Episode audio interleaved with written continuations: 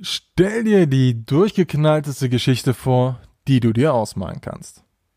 Lass dir Zeit, streng dich an. Ich hab Geduld. Hm?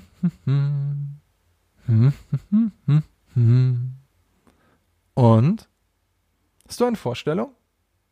Gut. Jetzt multipliziere den Irrsinn darin mal 100. Dann hast du eine grobe Vorstellung von Doom Patrol. Eine verrückte, verstörende und spaßige Achterbahnfahrt mit Superhelden, die genau eine Sache nicht sind. Helden.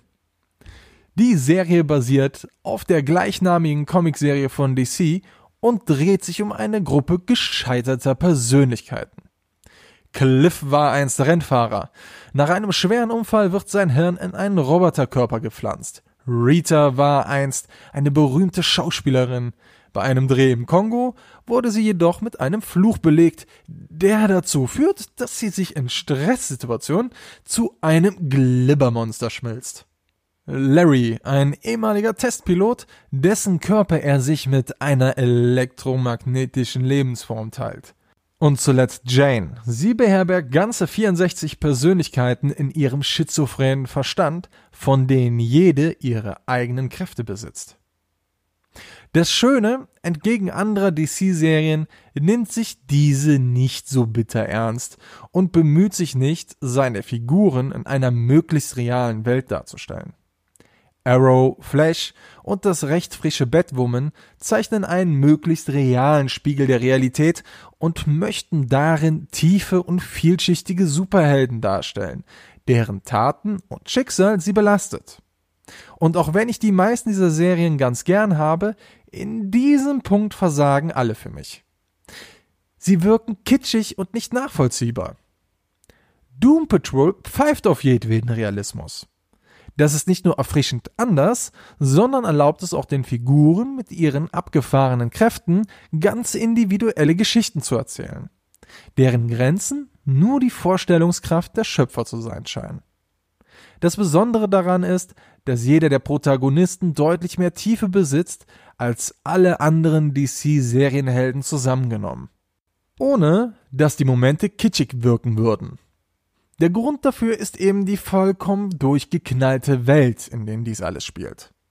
Nur dort wirkt es natürlich und nahbar, wenn Cliff der Roboter über seine Ängste und seine Schuld gegenüber seiner Familie spricht. Oder wenn einer der Helden in einer Musicalnummer von seinem Leid singt. Und ähnlich wie in der berühmten Ärzte-Serie Scrubs rührt dies einen oft auch zu Tränen. Wie bereits erwähnt, sind die Helden in Doom Patrol keine Helden. Sie sind Menschen mit echten Ängsten in einer verkorksten und bösartigen Welt. Dadurch schafft die Serie auch etwas, was sehr selten vorkommt. Es gibt keine Figur, die mich genervt hat. Nicht einmal hatte ich das Gefühl, mich über einen Cut zu ärgern, weil ich lieber dieser einen Timeline weiter gefolgt wäre. Wie immer ist aber auch nicht alles perfekt. So jagen die Helden im Grunde immer nur einem MacGuffin nach dem nächsten hinterher. Und so gut die Charakterzeichnung auch sein mag, Doom Patrol nimmt sich wirklich nie ernst.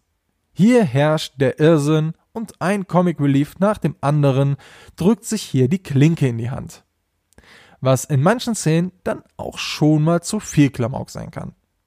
Wer lieber eine bierernste Geschichte im Stile der Dark Knight Trilogie möchte, ist hier eindeutig falsch und wird mit der Serie auf keinen Fall Spaß haben. Fazit. Ich habe die Serie mit meiner Freundin zusammengeschaut und sie hat es ziemlich gut auf den Punkt gebracht. Eine wirklich gute Geschichte, ob Serie oder Film, zeichnet sich dadurch aus, dass sie dich in einem Moment zum Lachen und im nächsten zum Weinen bringt. Besser kann man Doom Patrol nicht zusammenfassen. Ein Muss für Comic-Fans.